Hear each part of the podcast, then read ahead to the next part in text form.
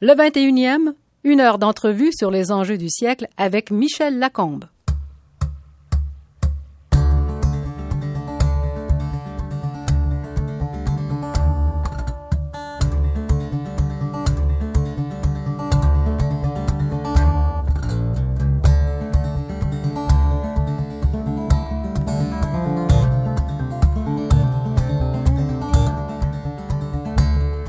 Nous avons choisi aujourd'hui, pour illustrer le passage au 21e siècle, de rencontrer quelqu'un qui représente l'action humanitaire dans ce qu'elle a de plus remarquable, puisqu'il est médecin sans frontières. Docteur Vincent Échavé part régulièrement en Haïti, au Mali, au Congo, en fait tous les endroits du monde où le malheur appelle un chirurgien et de plus en plus un professeur de chirurgie. Docteur Échavé, bonjour. Bonjour, Monsieur Lacombe. Vous êtes basque, espagnol, cubain, canadien et québécois charbrouquois, médecin chirurgien formé à Madrid, à Lausanne, à Montréal, professeur à l'Université de Sherbrooke, médecin sans frontières et bouddhiste. Ça fait beaucoup pour un seul homme, alors on va parler de vous d'abord. Qui êtes-vous? Eh bien, je suis quelqu'un qui, euh, qui pense avant tout honnêtement aux autres et qui veut euh, essayer de bâtir un monde meilleur, honnêtement. Hein. Euh, je le sens dans mon cœur que chaque fois que je vois des situations dans le monde, j'aimerais pouvoir intervenir et, apporter euh, une solution. Et c'est pour ça que je me suis formé en médecine et en chirurgie, parce que je trouvais que c'était ma façon d'apporter une, contribution à des problèmes des plus graves, comme les guerres, les conflits, les catastrophes naturelles, comme on voit en Haïti. Donc je suis simplement quelqu'un qui essayait de faire du bien. Rien de plus. Ça vous vient d'où? C'est pas par conviction religieuse. Ce n'est pas, parce que vous avez la vocation. Ce n'est pas par conviction religieuse. C'est, euh, je pense que c'est mon vécu en Amérique latine. À Cuba où je suis né, euh, j'étais confronté à des injustices euh, et puis je comprenais pas pourquoi les gens. Nous, on venait d'une famille aisée et, et de la part de mon père et de ma mère et je ne comprenais pas pourquoi il y avait quand même des gens qui vivaient, qui vivotaient euh, dans des bidonvilles. Et ça m'a révolté toujours. Pourquoi Je ne le sais pas, mais j'ai eu la révolte un mois. Oui. depuis toujours. J'ai essayé ensuite de comprendre. Euh, et puis on me disait, oh, mais tu sais, mais c'est comme ça. Euh, euh, il y a des gens partout défavorisés, des, des, favor des gens qui ont de l'argent, qui ont du pouvoir. Ça sera toujours comme ça. On m'a toujours dit, dit c'est dialogue. Toujours, ça sera comme ça. Dans le monde, ça a été comme ça, ça sera comme ça. Parce que quand vous êtes petit à la maison, euh, il y a des domestiques, votre père est banquier, vous êtes dans la haute société de la Havane. On est dans la haute société de la Havane, on connaît beaucoup de monde, on va dans des clubs. Euh, oui, abso absolument. Et, et euh, je me suis senti toujours. Il faut dire que je me sentais toujours très près des de domestiques, très près des gens qui travaillaient pour nous. Je leur demandais, j'allais à la cuisine, m'asseoir avec eux. Je ne me rendais pas à ce moment-là jusqu'à quel point cette population souffrait en silence. Et probablement cette population ne comprenait pas non, non plus mm. pourquoi nous on était riches et puis eux pauvres. Mm, mm, Vous avez vu en 52, je pense, le coup d'État de Batista? En 52, j'allais à l'école. Euh, on vivait un peu en, en, périphérie de La Havane, dans un très beau quartier. Je descendais prendre l'autobus et je voyais, j'ai vu passer les tanks. Ça m'a beaucoup étonné. J'avais jamais vu passer des tanks à La Havane comme ça. Et on n'avait pas l'habitude des défilés militaires. on n'avait pas l'habitude des défilés militaires, en tout cas pas à côté de chez moi. Et c'était des tanks qui partaient d'un un, un, un, quartel, d'une caserne militaire en périphérie de La Havane qui allait jusqu'au palais présidentiel parce que Fulgencio Batista, un militaire, avait donné un coup d'État à un président qui avait été élu Carlos Prio euh, Socarras. Et là, c'est le, le, régime Batista de 52 jusqu'à la révolution castriste en 59. Alors, pendant la révolution, d'abord, en 59, c'est le succès de la révolution. Euh, pendant combien de temps avant avez-vous conscience qu'il se passe quelque chose? Vous avez quoi? Euh, en, en, 59, vous avez 16 ans, 17 ans? J'avais, c'est ça, j'avais 16 ans. Et puis, euh, là, la, la, la révolution a, a, pris de la force au niveau de la Sierra Maestra, parce que Fidel a débarqué assez loin de La Havane, dans la mm. province d'Oriente, où, là où il y a des montagnes, et à La Havane commençaient des noyaux, surtout étudiants révolutionnaires, euh, qui manifestaient. Donc il y avait très peu de, manifestations ouvrières et paysannes. C'était mmh. surtout les, des étudiants. Ah, vous en avez conscience par l'école, par Alors, le collège j'avais conscience par l'école, par les collèges, par, par l'université, par les noyaux universitaires. Et euh, à tel point que ma mère a eu euh, peur de, me laisser dans cette mouvance parce que le régime de Baptiste était dur. Et moi, j'ai eu un ami qui euh, s'est promené avec des pamphlets euh, anti, anti-révolutionnaires, contre-révolutionnaires. Ils l'ont arrêté et ils l'ont fusillé les mêmes jours. Alors ma, ma, mère a eu vraiment... Parce que c'était un contre-révolutionnaire? Parce qu'il était contre... C'était l'époque, c'était l'époque des fidèles déjà. Ah bon, déjà, oui, d'accord. C'était l'époque des fidèles. Mais disons, c'était une époque difficile. Mais pendant l'époque de Batista, euh, ma mère m'a, envoyé euh, en, Espagne. En Espagne. Oui, où j'ai commencé mes études de médecine. Et là, j'étais confronté à un autre dilemme. J'étais confronté à un pays fasciste qui avait hérité. Euh, franquiste, mhm. fasciste qui avait hérité de la Deuxième Guerre mondiale, et euh, j'ai trouvé que euh, j'étais troublé de, voir euh, des manifestations pro, pro, pro, fascistes avec les, manifestations de Carol Sol, un pays qui était d'extrême droite où il n'y avait pas beaucoup de liberté d'expression, mhm. surtout de liberté de, de, de, parler publiquement ou d'écrire tout était pas mal mousselé. Alors là, vous vous, réfugiez dans, dans, les études, Vous faites Alors là, je réfugie dans les études, mais je continue à participer, étant donné que je quitte Cuba pour euh, euh, m'éloigner un peu de la révolution qui était en, marche, euh, parce que mes, parents ne voulaient pas me laisser, ils avaient peur. Et là, je mets, en Espagne, je continue mes activités révolutionnaires assister, à essayer de, comprendre mieux qu'est-ce qu'il allait se passer. Et moi, j'avais, mon impression quand j'étais à La Havane, c'est que les, les, mouvements qui se préparaient à Cuba étaient socialistes. Il y avait déjà des contacts que, j'étais, euh, que je connaissais entre, les, entre des, des, groupes de Cubains de l'île et, euh, et des, mouvements euh, socialistes en Europe de l'Est. Donc on, voyait que c'était euh, c'était en préparation. Et quand la révolution a pris le pouvoir, euh, nous, on a, on a pris, euh, un groupe de, Cubains comme moi, on a, on a pris l'assaut l'ambassade cubaine à Madrid. Je suis devenu secrétaire de l'ambassade, un des secrétaires de l'ambassade. À 17 ans, quoi. À 17 ans, 18 ans. Et, quand, et, et, puis au mois de juin, je suis retourné à La Havane. Et en retournant à La Havane, euh, j'ai trouvé la révolution en marche. Euh, un homme charismatique comme Fidel, un homme comme euh, Elche, et, toute une passion d'un peuple pour la révolution et pour ses révolutionnaires. Mhm. Et ça semblait que tout était possible. La transformation totale d'un pays, donner, donner à la paysannerie l'opportunité de lire et écrire, bâtir des écoles, bâtir des hôpitaux, vraiment quelque chose d'élan de générosité immense. Et c'est pour ça que La était devenue un des centres du monde à ce moment-là, dans les années 59, 60. Les intellectuels du monde entier sont, sont allés voir qu'est-ce qui s'est passé, voir comment on pouvait bâtir un socialisme dans les tropiques. Donc on a eu toujours cette utopie, les, les mouvements communistes, euh, ils savaient l'échec du, communisme en Europe de l'Est, mais on voulait voir si vraiment on pouvait faire quelque chose avec la musique, le rhum, le sourire, dans, dans un pays tropical, un, socialisme euh, vert, un socialisme à, visage humain. La désillusion a commencé quand? Et la désillusion a commencé, d'abord, euh, les gouvernements s'est radicalisé tout de suite. Ils ont fait la réforme agraire, la réforme urbaine, tout le monde a perdu tout.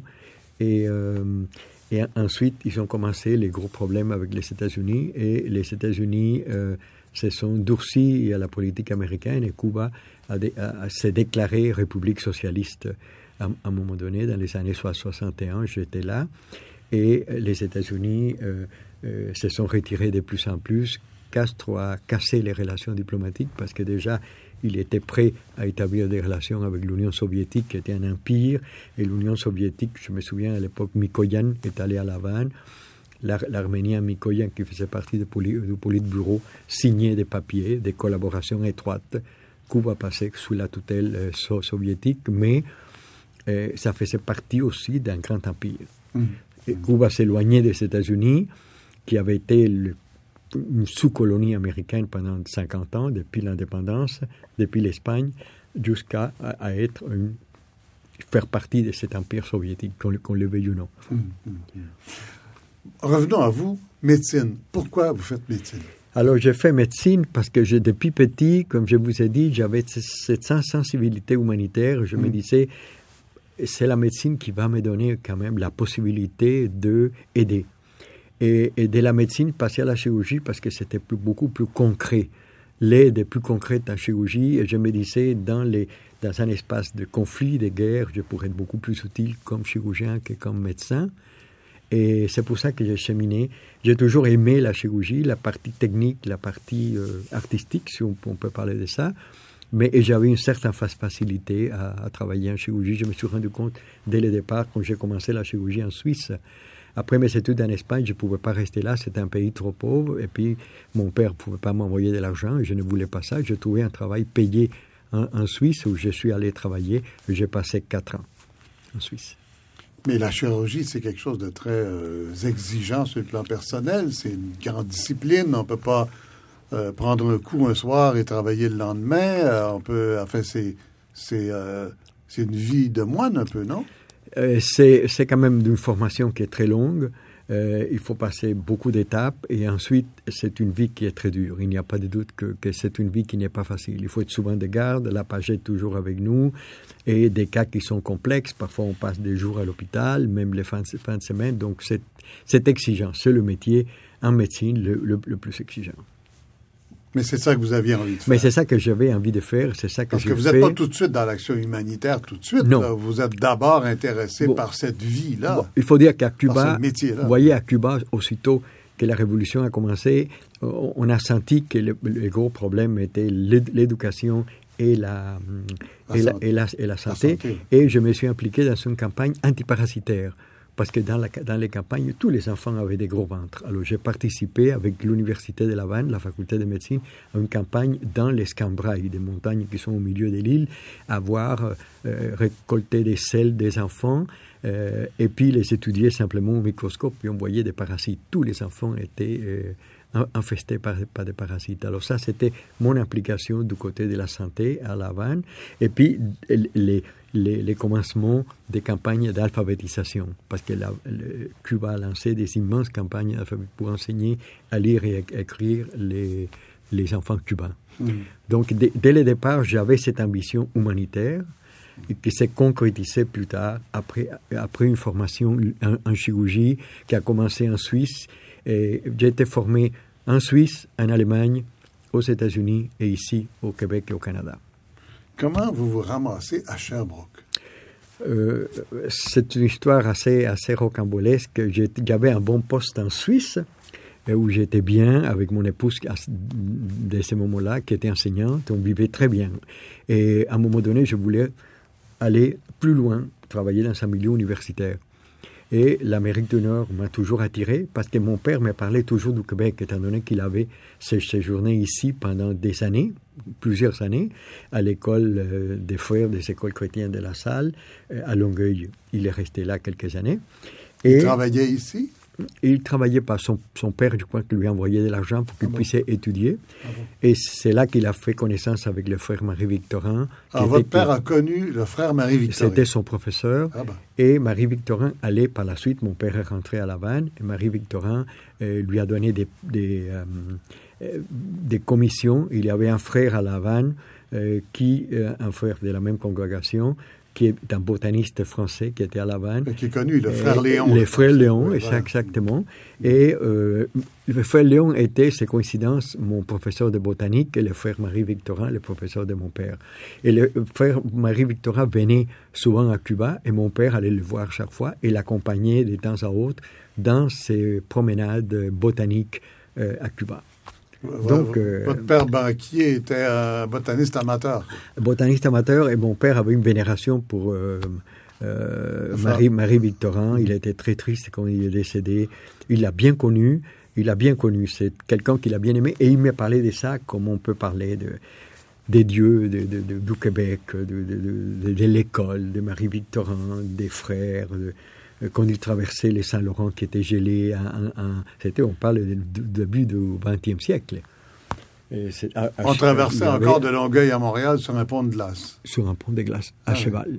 Euh, à cheval. C'est-à-dire euh, des chars, des, chars tirés par des, par des chevaux. Oui, en charrette à cheval. Eh ben, c'est euh, quand même assez, assez extraordinaire, mais pour lui, c'était son univers, son univers.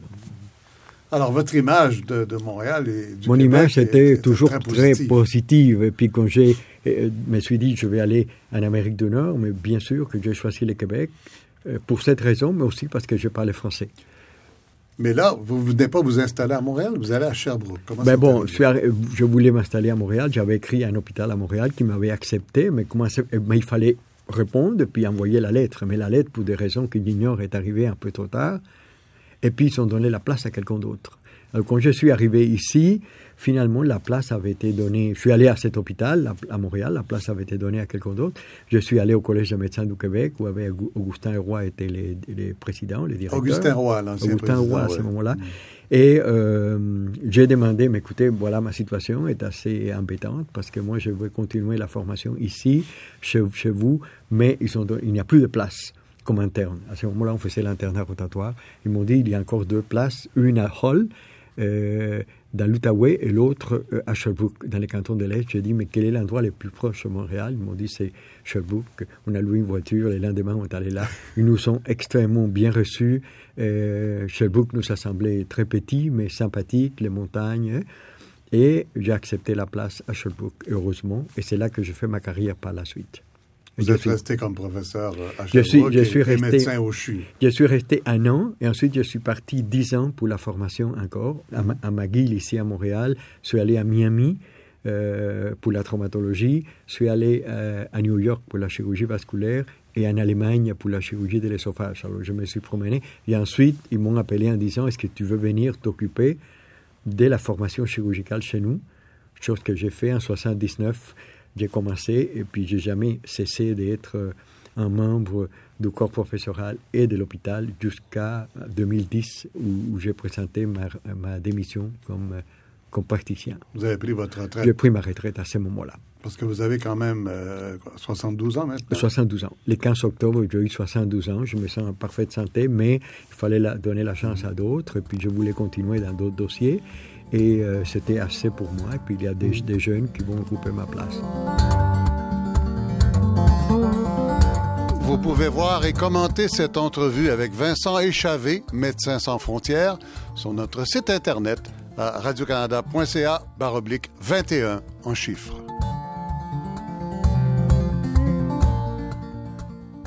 Alors, avec votre genre d'expérience, c'est pas étonnant que le gouvernement du Québec vous ait demandé à un moment donné de trouver une solution au, problème des, médecins diplômés à l'étranger qui ne trouvent pas de travail ici. Euh, vous avez euh, soumis un, rapport sur l'intégration des médecins étrangers à la, aux professions médicales au Québec.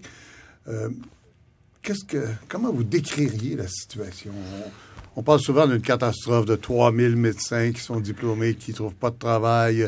il y a des chiffres assez faramineux qui circulent. La vraie situation, qu'est-ce que c'est? La vraie situation, c'est qu'il y a autour de, 300 médecins euh, qu'on appelle DHEU, diplômés au Canada et États-Unis, qui ne trouvent pas, qui passent les examens parce qu'il y a plusieurs, euh, euh, plusieurs étapes. La première étape, c'est arriver avec un diplôme de l'étranger, de n'importe quelle université reconnue par l'Organisation mondiale de la santé, et ensuite ici au Québec, on nous dit adressez-vous au collège des médecins, vous devez passer des examens, des examens qui sont coûteux, qui sont difficiles. Finalement, les pénimissaires réussissent à passer ces examens et on leur dit oui, mais ce n'est pas fini. Votre diplôme est homologué avec un diplôme québécois, donc vous êtes un médecin québécois, mais vous n'avez pas la licence. Pour avoir la licence, ce petit papier qui dit la licence pour pratiquer la médecine, vous devez faire la résidence, soit en médecine de famille, soit en spécialité. Pour faire la résidence, vous devez être accepté par une faculté de médecine, un programme donné.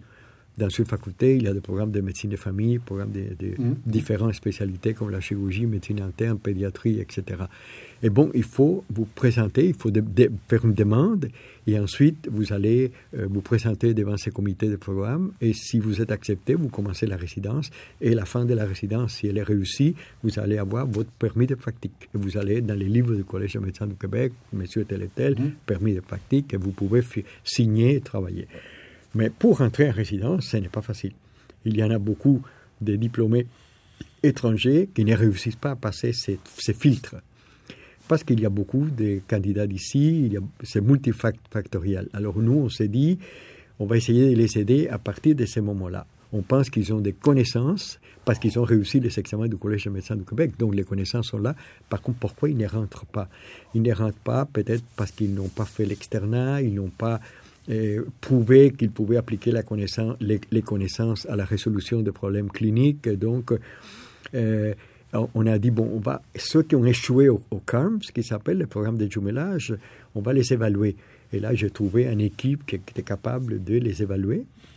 Et une fois qu'on les a évalués, on va les diriger, ceux qui sont faibles, on va les diriger vers un stage de mise à niveau qui, vont se- qui va se dérouler dans deux milieux, St. Mary's et euh, Verdun. C'est commencé euh, fin Et ça va 2010. commencer, ça va commencer. Ça commence en 2011. Ça va commencer en 2010 pour les aider à se mettre à niveau. Ça veut dire quoi? C'est familiariser avec la médecine québécoise. Oui. Parfois, il y a des À l'hôpital sont Sainte-Mary's et à l'hôpital de Verdun. de Verdun. Oui. Des maladies différentes, des médicaments différents, façon de procéder. Donc, les, les aider. Tout ça, c'est un processus normal ou c'est abusif?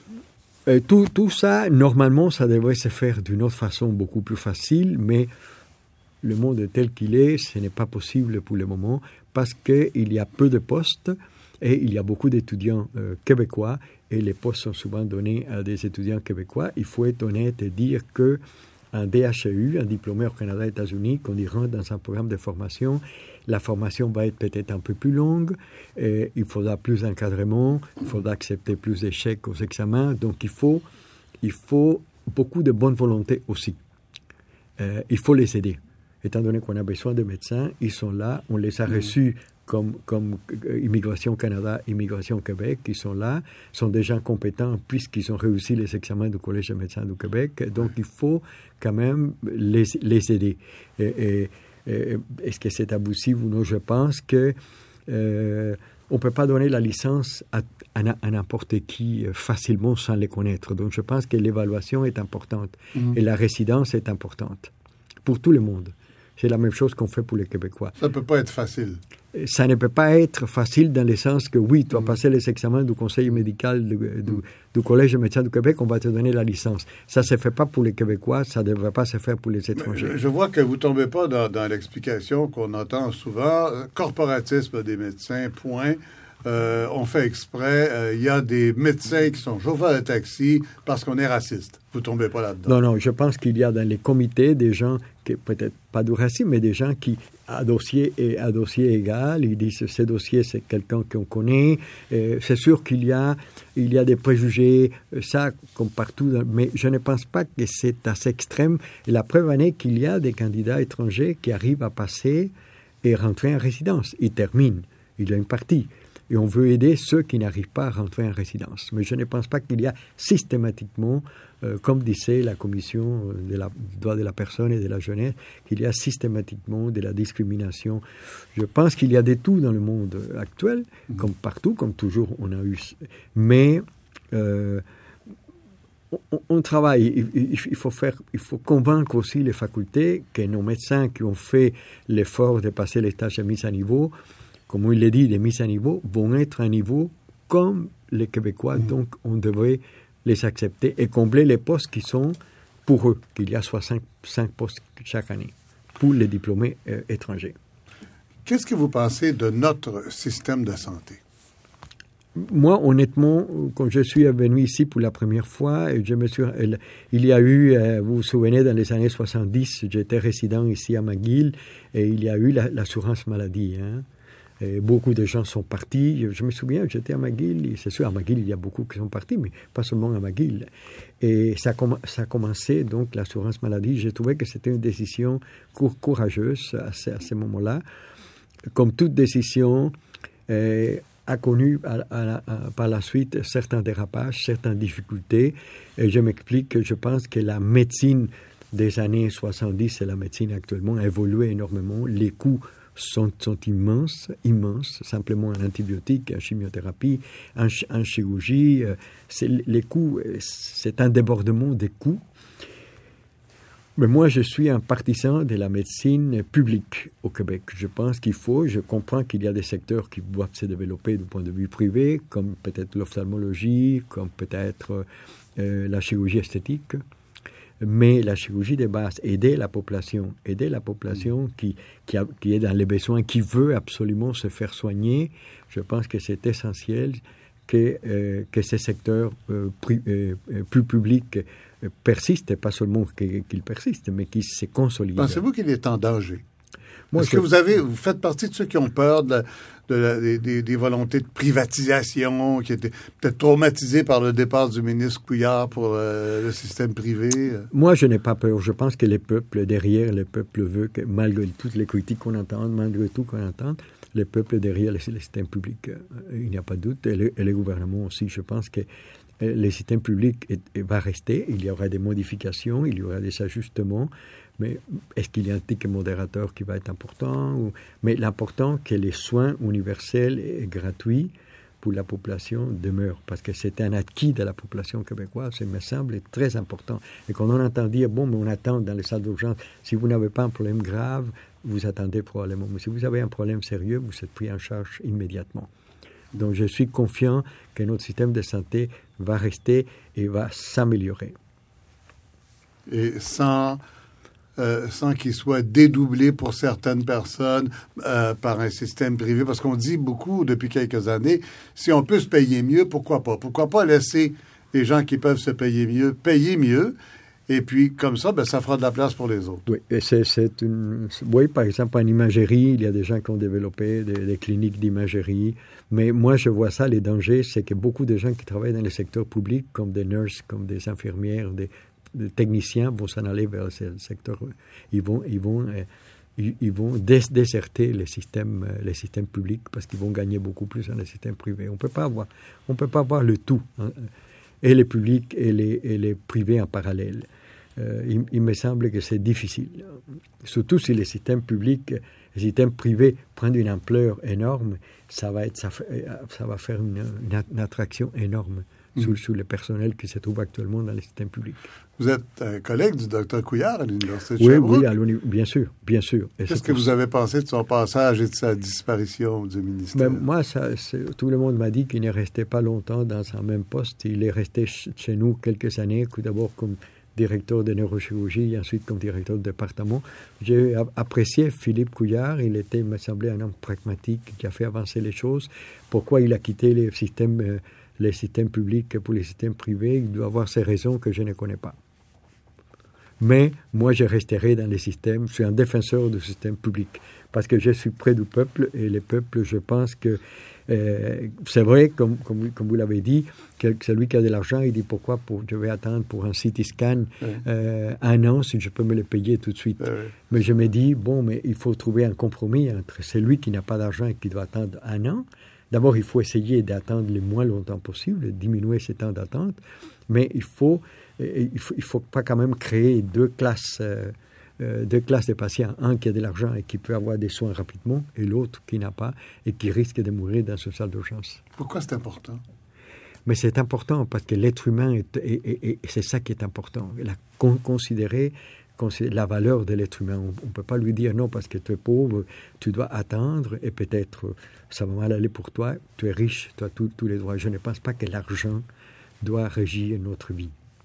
Je pense qu'il doit avoir, il doit avoir des choses beaucoup plus fondamentales qui viennent du cœur, qui sont importantes pour la, pour la vie et pour la gestion de la cité, pour la gestion de l'État. Et ça, c'est la compassion. Et ça, c'est considérer l'autre comme soi-même. Règle qui ne s'applique pas sur le plan international. T'es pauvre, tu dois attendre. Ça, c'est la règle absolue sur le plan international actuellement. C'est pour ça que vous êtes dans l'action humanitaire. Est-ce que euh, le Québec ou Montréal ou Canada, l'Université de Sherbrooke, je sais pas, notre milieu, c'est un bon endroit d'où partir pour l'action humanitaire? Moi, je le pense. Moi, j'ai fait toute ma, ma carrière humanitaire à partir d'ici. Quand je me suis rendu compte qu'MSF, qui a commencé en France dans les années 70, ouvrait une antenne ici au, Canada. Médecins sans frontières. Médecins sans frontières, MSF. Je me suis prêté volontaire.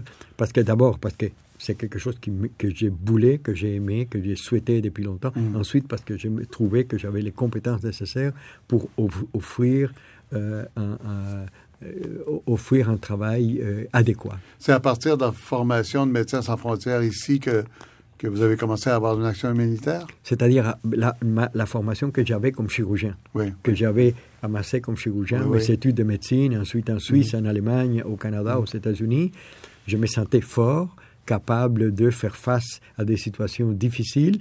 Et donc, j'ai prêté cette formation mm. à, à, MSF et aux populations qui en avaient besoin. Alors, Médecins sans frontières, ça part, euh, je pense qu'on peut dire, ça part de Bernard Kouchner. Ça part, de la, guerre, ça part de la guerre du Biafra avec des médecins français qui travaillaient pour la Croix-Rouge internationale ou la Croix-Rouge française et qui ne pouvaient pas témoigner des horreurs qui, qui, qui arrivaient là. Parce qu'à la Croix-Rouge, on vous interdit de témoigner en public de ce qu'on a vu. nous interdit de témoigner publiquement. Donc les gens de MSF, quand ils sont rentrés à Paris, ils ont fondé une organisation qui pouvait témoigner, qui pouvait parler, mm. qui pouvait divulguer les horreurs qu'ils ont vues. Ah, parce qu'en fait, au Biafra, la population, les militaires euh, nigériens ont, utilisé les médias pour divulguer les, les, les horreurs euh, qui, qui, arrivaient au Biafra en, disant voilà, vous, euh, vous, vous, voyez ça, c'est à cause de, de, de la, de, le, de, de Biafra eux-mêmes, des dirigeants Biafra qui ne veulent pas de l'aide internationale. Donc, ils ont utilisé ces deux registres euh, pour culpabiliser même ceux qui, qui, qui, qui, souffraient. Mmh. Alors, mmh. Kouchner, en rentrant, et, et d'autres qui étaient avec lui, ont fondé MSF. MSF qui a commencé de façon très rudimentaire, ça coïncidait avec l'invasion soviétique de l'Afghanistan, mhm, mhm. avec de façon euh, volontaire, avec une petite valise, aller euh, aider les moujahidines dans les montagnes. Alors, une action humanitaire médicale, mais en même temps une action euh, de relations publiques, si on veut, pour dire ce qui arrive. Et au même moment, Kouchner et certains autres parlent du droit d'ingérence, c'est-à-dire on va pas laisser, on va pas se laisser dicter la façon d'agir par des gens qui terrorisent leur population. Euh, on va euh, essayer d'intervenir quand même et, c'est ça qui est un peu la particularité. Médecins sans frontières est un peu la première ONG à le dire comme ça. À le dire comme ça. Ça n'a jamais été comme tel appliqué, mais ça a été euh, défendu par MSF. Et, mais MSF a, changé ses registres pour pouvoir être, être neutre a évolué vers la neutralité et pour plus de, de professionnalisme. Avant, c'était chacun faisait ce qu'il voulait, euh, mais plus de professionnalisme. C'est pour ça que MSF s'est étendu dans le monde entier avec des antennes surtout opérationnelles en Europe, mais des antennes partout, y compris au Canada et au Québec. Mm. Mais ils ont abandonné progressivement cette idée d'ingérence pour une idée de mission bien planifié. Au nom de l'efficacité. Au nom de l'efficacité mm. surtout. Mm. Et c'est ça qui était important chez MSF, au nom de l'efficacité. Quand vous partez avec MSF, vous êtes prêt à opérer combien d'heures après votre départ? De euh, Montréal ou de bah, Paris. c'est ça qui est important. Il y a des choses qui sont importantes chez MSF. Une, c'est la proximité. Autre, c'est la neutralité, soigner tout le monde. Autre, c'est l'opérationnalité immédiate. Quand on arrive quelque part où il y a déjà des équipes qui nous attendent, mm. donc on quitte Montréal, on va en Europe, soit dans les régions, euh, la, les, les, les, zones opérationnelles comme c'est la, la, France, la Suisse, la Belgique, mm. le Benelux, euh, et la, la, Hollande et l'Espagne. Et de là, tout est prêt pour nous donner un briefing de l'endroit où on va, qu'est-ce qu'on peut s'attendre. Et puis, de là, on part. On nous attend dans la capitale. De la capitale, il y a notre briefing et, et on part directement. Et on arrive et on commence à travailler immédiatement parce que tout est fait pour ça. Mm-hmm. Donc, c'est bien organisé, c'est bien structuré. Et euh, euh, sinon, on ne pourrait pas le faire. C'est pour ça que j'ai toujours dit, les gens qui me demandent est-ce que je peux partir tout seul ici et là, c'est un désastre partir tout seul. Ça compromet le travail des gens sur place et c'est inefficace complètement. Oui, sauf que euh, après le tremblement de terre en Haïti, vous êtes parti très très rapidement sans attendre euh, de permission officielle. Je ne suis pas parti avec MSF, mais je suis parti. Ah bon? Non, non, c'était une mission que j'ai organisée tout seul. Ah bon? Avec les, la faculté de médecine, ça, ça les doyens, M. Jean. Hébert, Oui.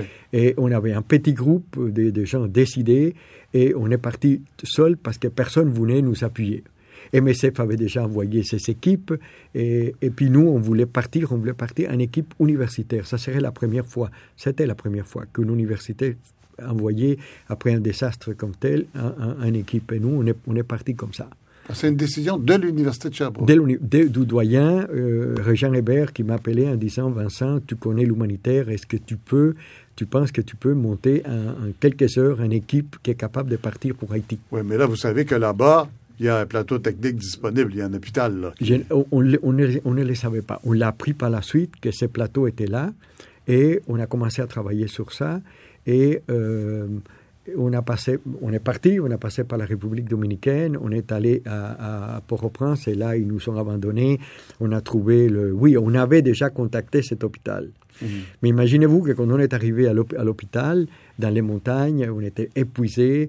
Euh, le directeur de l'hôpital est venu, il n'était pas très content. Il m'a dit Mais on ne vous attendait pas, euh, on vous attendait plus tard, alors peut-être vous devez partir. Et là, je me suis un peu euh, fâché avec les bonhommes. C'est Vous un êtes hôpital fâché où il y avait, oui, c'était un hôpital euh, américain. Il y avait déjà des équipes américaines sur place. Euh, les équipes américaines euh, occupent beaucoup de place dans cette humanitaire en Haïti, énormément. Et euh, finalement, on a eu notre place, les Américains sont partis et mon équipe des chirurgiens a fait un travail remarquable. On n'a pas fait une seule amputation, donc Oui. Haïti, à Port-au-Prince et ailleurs, les amputations se sont faites euh, allègrement. Vous êtes très fier de ça? Très fier de ça parce que dans un pays pauvre, il n'y a rien de pire, c'est mieux mourir qu'une amputation. Une Ah oui. amputation, qui va s'en occuper? Réinsertion sociale dans un pays où il y a un chômage euh, tellement élevé, on ne pourra jamais euh, retrouver une vie normale. Vous pouvez voir et commenter cette entrevue avec Vincent Échavé, Médecins sans frontières, sur notre site internet à radiocanada.ca baroblique 21 en chiffres. On est, on est passé un an après le tremblement de terre. Euh, il y a eu le choléra qui n'est pas encore fini. Euh, Haïti, c'est quoi? C'est une situation désespérée? Haïti, c'est un désastre, selon moi. Selon moi, je l'ai dit, Haïti, c'est un désastre. C'était l'occasion de rebâtir un nouvel Haïti avec la communauté internationale, pas organiser des élections qui, qui sont, qui sont chao- chaotiques et, et avoir un mouvement de, de cohé- cohésion entre les, les forces vives du pays et la diaspora, s'asseoir et voir comment on peut bâtir, pas seulement reconstruire la cathédrale ou le palais présidentiel, qui sont les dernières choses qu'on doit faire, mais d'abord enlever ces décombres pour voir s'il y a des gens qui sont décédés encore là, et ensuite s'occuper des choses essentielles. Quand je demande à un haïtien, un jeune, qu'est-ce qu'ils veulent, ils veulent surtout l'enseignement, l'éducation et la santé. Ce sont des choses essentielles en Haïti, mais tout est à faire en Haïti. À mon avis, tout est à. Défo- Déforestation étendue, l'agriculture vaut rien, il n'y a pas d'industrie, l'industrie touristique ne prospère pas, la violence est généralisée, l'état sanitaire est désastreux, c'est pour ça que l'épidémie de choléra s'est étendue, la santé il y a des hôpitaux, mais parfois il faut payer dans des, dans des cliniques. L'intelligence haïtienne, étant donné la situation qui prévaut en Haïti, quitte et s'en va, et s'en va soit aux États-Unis, soit au Québec, au Canada, ou en France, ou ailleurs. Donc, tout est à faire, tout est à faire en Haïti. Je m'excuse, c'est sûr qu'il y a des Haïtiens qui m'entendent et qui vont dire, mais ce n'est pas vrai, mais moi je pense que c'est vrai, je pense que c'est le moment d'aider Haïti et il ne faut pas s'attendre toujours à des remises de la diaspora, il ne faut pas s'attendre toujours à une aide internationale qui va arriver en compte en goutte et, il faut faire un plan global. Et ce plan global, l'équipe de Clinton, la commission mixte n'a pas été capable, après un an, de, de rendre la, la marchandise. Il Alors, l'opération. Clinton en Haïti, c'est raté. Moi, je pense que c'est raté. Moi, je pense que c'est raté. Alors, on fait quoi?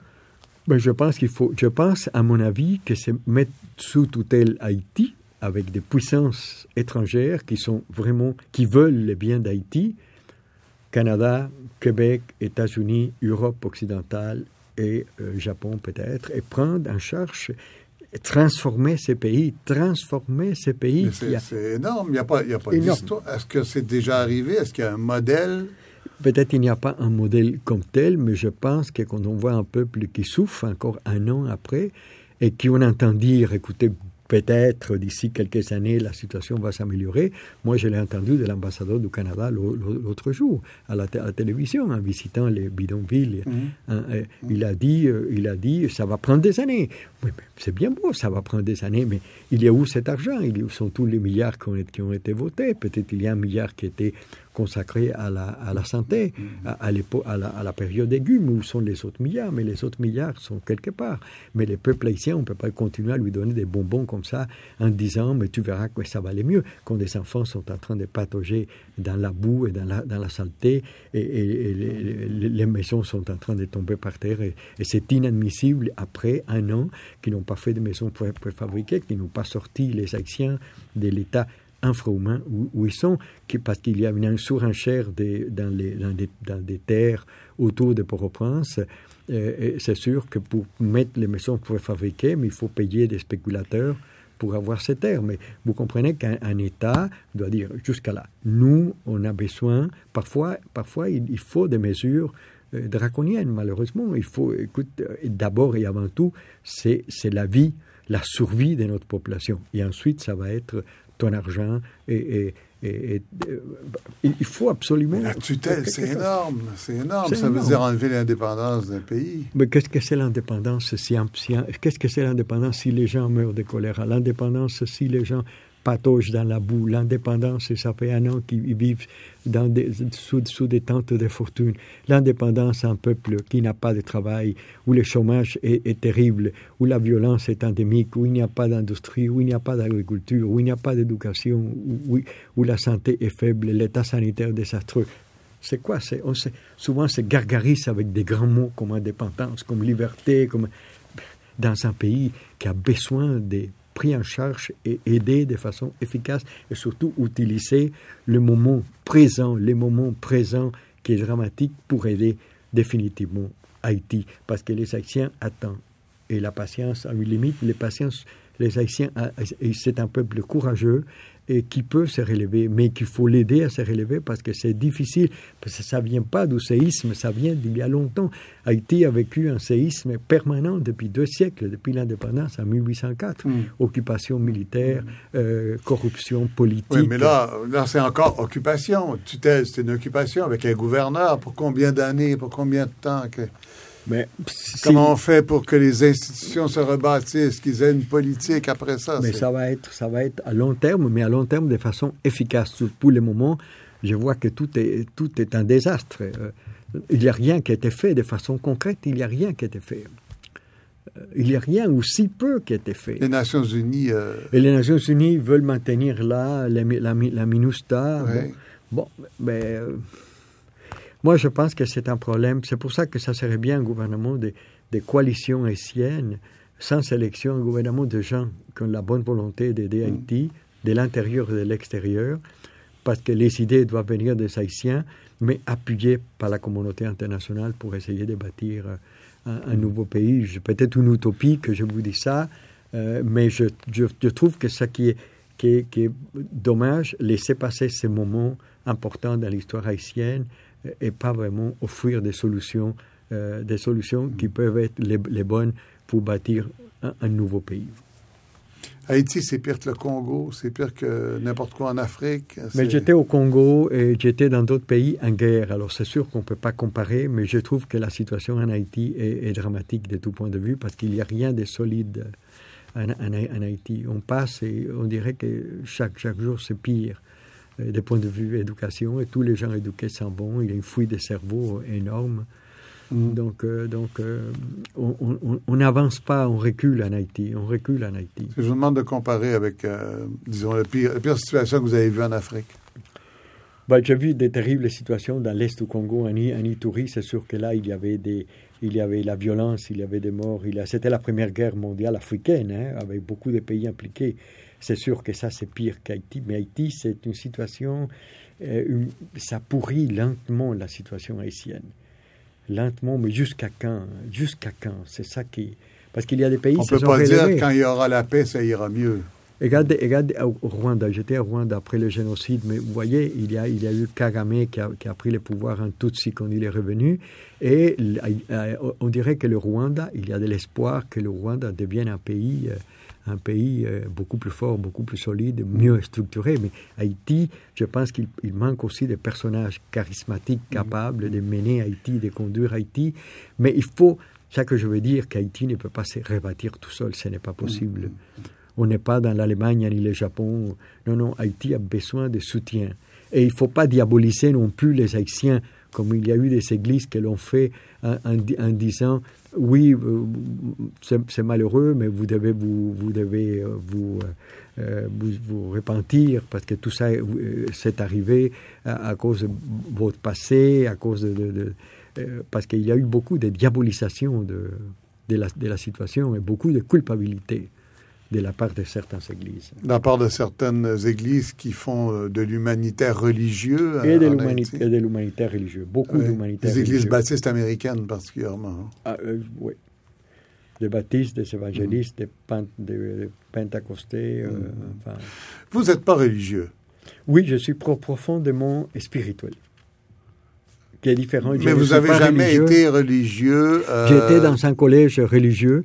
Je me suis progressivement détaché parce que j'ai trouvé que quand on lit l'histoire, je trouve que euh, la religion, les concepts des dieux, les concepts des religions a fait tellement de bien dans l'essence de, mais a fait surtout beaucoup, beaucoup de mal. L'intransigeance religieuse, penser qu'on euh, fait des choses au nom d'un Dieu, penser que c'est Dieu, c'est lui qui nous guide, et c'est lui, s'il nous dit cette terre est à nous, mais elle est à nous pour toujours. Tu sais, il y a beaucoup de fantasmes, qui, cette pensée magique, terrible. Et, beaucoup d'horreurs qui se sont faites au nom de, au nom de la religion, pas mm. seulement maintenant, mais du temps, du temps de tout temps. Oui. De, tout temps. Alors la religion a été. Par contre, la religion sert quand même d'un support dans un monde fragile où les gens sont fragiles, comme des béquilles, elle essaie de passer à travers la vie. Mm-hmm. Et ça, parfois, il y a sans doute qu'il y a euh, que c'est positif. Mais la religion comme telle en politique euh, a, causé des graves, des graves dommages. Et le bouddhisme? Mais le bouddhisme, euh, comme parce que vous êtes devenu bouddhiste. Oui, je suis devenu bouddhiste ah, parce que je me suis rendu compte que ça. Euh, moi, j'ai m'identifié au bouddhisme plutôt que le bouddhisme à moi. Je me sentais, quand je vois des grands principes de, de, compassion, d'un équilibre, une voie du milieu, un détachement des choses non essentielles, des euh, l'impermanence, que les choses sont, tout est en train de changer, il n'y a rien qui est permanent, qui va, qui va durer. Euh, il, m'a semblé quand euh, que, que, ça correspondait beaucoup plus à ma personne que non une autre religion. C'est une religion ou non? Une philosophie. Je pense que c'est une philosophie, étant donné que si on veut dire une religion où il y a un Dieu, étant donné que dans le bouddhisme, il n'y a pas de Dieu, parce que Dieu même que dans beaucoup de pays bouddhistes que je connais, on, traite Bouddha comme un dieu, mais ce n'est pas du tout un dieu. Et Bouddha l'a dit souvent, je ne suis pas du tout un dieu. L'autre chose importante du bouddhisme, que vous n'avez pas besoin de croire. Il n'y a pas de dogme. Donc vous pouvez, vous pouvez penser qu'est-ce que vous voulez vraiment dans les cas de, dans les cas bouddhistes. Si vous dites, bon, la réincarnation, euh, moi je n'y crois pas du tout, mais vous pouvez conserver certaines valeurs bouddhistes continuer à pratiquer, mais vous n'avez pas, il n'y a pas de dogmes fixés, des dogmes qui sont fixes mm. dans, la, dans la pratique bouddhiste. Et c'est une pratique très exigeante parce que vous devez la faire vous, vous-même, vous devez la faire vous-même, et euh, il n'y a personne pour vous pardonner, ou pour, il y a peut-être peut quelqu'un pour vous guider, mais c'est votre travail personnel que vous devez, vous devez faire pour être une meilleure personne. Et vous êtes devenu bouddhiste un peu à cause d'une femme aussi. Non, non, non, je l'étais avant. Et quand je suis allé en Birmanie, parce que ça m'intéressait les pays bouddhistes, euh, je l'ai rencontrée. Elle était mon guide. Elle était mon guide et c'est une fille euh, très bouddhiste, très religieuse, mettons, très, qui connaît très bien parce qu'elle était non à un moment donné, quand elle était jeune. Donc elle connaît bien les principes bouddhistes, et qui sont très simples. Et vous l'avez mariée, vous êtes revenu avec elle? Je l'ai mariée, euh, on s'est connus, je suis retourné ici, je suis retourné là-bas. Finalement, on s'est marié, je l'ai amenée ici. Elle est ici depuis quatre ans. Et ça, ça donne quoi d'être bouddhiste? Ça donne quoi de penser que cette liberté-là, oui. est-ce qu'il faut vraiment une religion ou une philosophie particulière ou vous ne l'aviez pas déjà, non? Euh, non, j'avais dans le christianisme, j'avais quand même de, la, de, la, de l'amour et de la compassion euh, évidente. évidente. Ça m'a fait, mais on, dirait que dans le christianisme aussi, il y a cet élément de, pardon, il y a cet élément de, il y a, c'est très dogmatique les religions du livre, c'est très dogmatique, que ce soit l'islam ou et, il y a beaucoup de beaucoup de liberté, très exigeant, mais il y a beaucoup de liberté dans, la pensée bouddhiste. Mais c'est très exigeant hein, parce qu'il n'y a personne qui va vous ramasser ou quelqu'un qui va vous aider. C'est vous qui devez cheminer vers une illumination, vers un, une, idée meilleure du monde, vers une idée me, meilleure de vous-même. Vous construire personnellement. Mais bon, ceci dit, ce sont des grands mots que je vous dis là.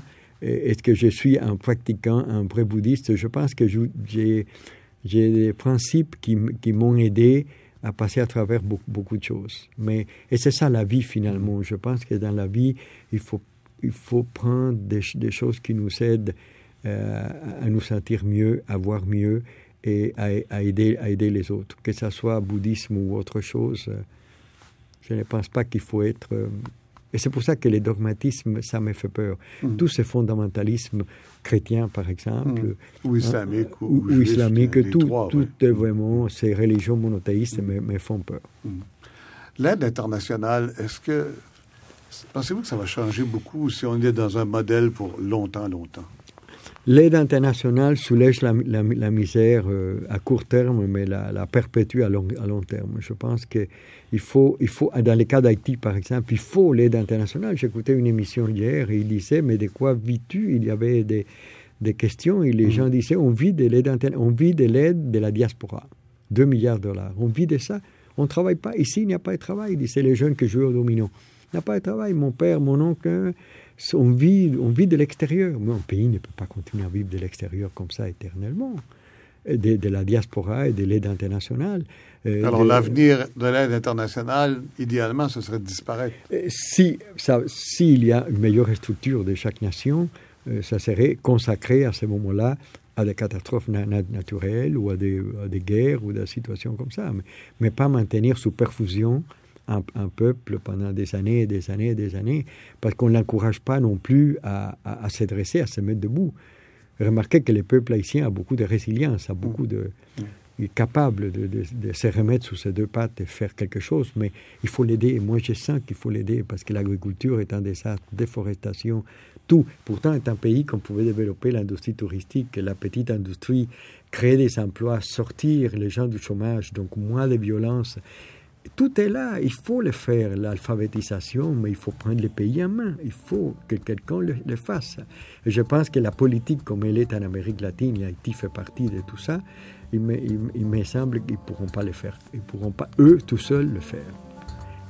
Vincent Échavé, je vous remercie beaucoup. Eh bien, je suis triste que, que l'heure a passé tellement vite parce que j'ai eu beaucoup de plaisir avec, avec, de parler avec vous. Et j'espère qu'on pourra et recommencer plus tard un dialogue comme ça qui est si, si riche et intéressant. Merci.